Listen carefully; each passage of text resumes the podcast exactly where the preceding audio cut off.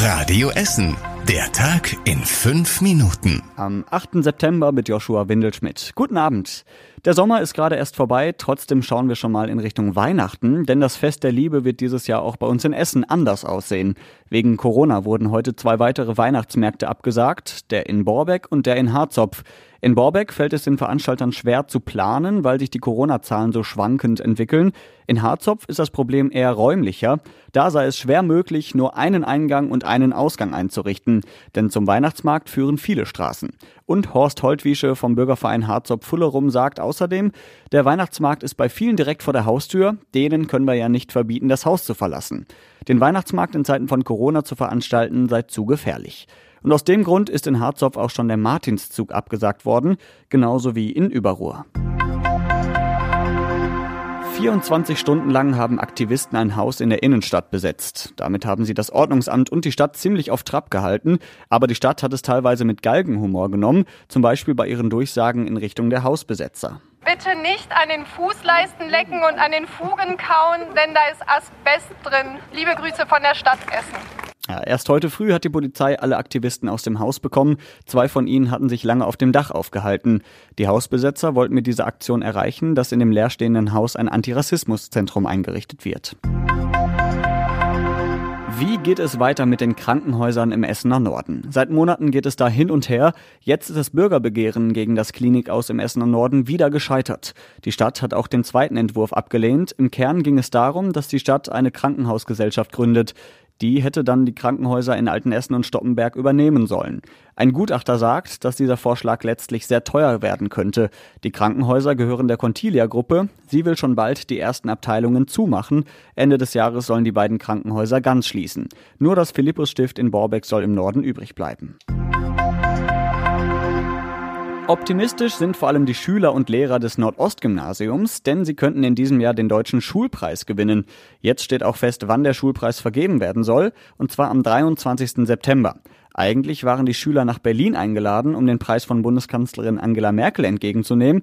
Das geht wegen Corona aber nicht. Deswegen plant der Schulleiter jetzt eine Art Public Viewing in der Schule, natürlich mit Corona-Auflagen. Schon vor drei Jahren war das Nordostgymnasium in der engeren Auswahl beim Deutschen Schulpreis dabei. Am Ende gab es 5000 Euro. Sollte die Schule aus Stoppenberg diesmal wirklich gewinnen, gibt es sogar 100.000 Euro Preisgeld.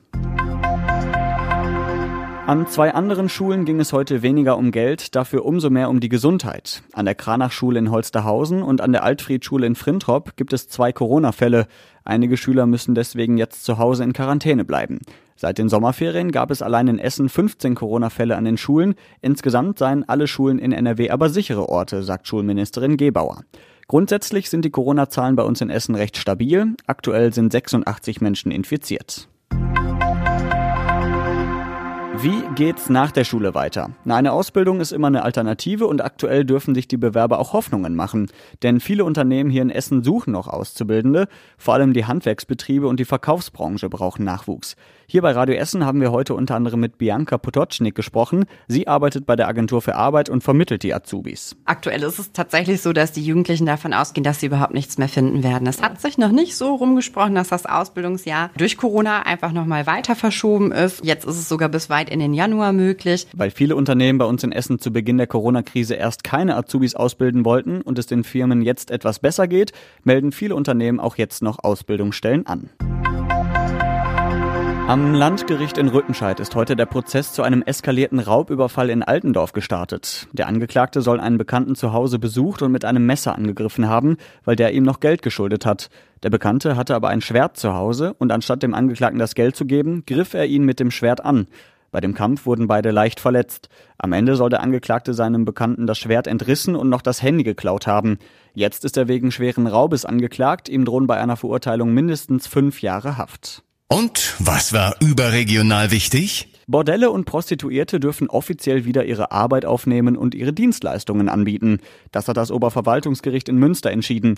Sexuelle Dienstleistungen komplett zu verbieten ist nicht verhältnismäßig, sagt das Gericht. Auch im Fitnessstudio oder beim Sport werde heftig geatmet.